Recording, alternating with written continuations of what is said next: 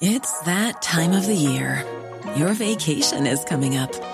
You can already hear the beach waves, feel the warm breeze, relax, and think about work.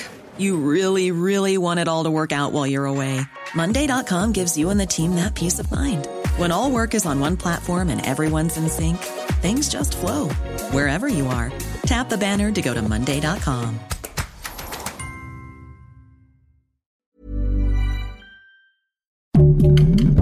Heraldo Podcast, un lugar para tus oídos. Noticias del Heraldo de México. La comisionada nacional para prevenir y erradicar la violencia contra las mujeres, Fabiola Lanís, informó que en el primer bimestre de 2021 se registró una disminución del 14.9% en el número de feminicidios en México en comparación con el mismo periodo del año anterior. La vacunación contra el coronavirus se inició en el estado de Morelos. La cantidad de personas en las filas ocasionó que algunas personas cobraran hasta 30 pesos por apartar lugares a las personas que no quisieron esperar antes de ser inmunizadas.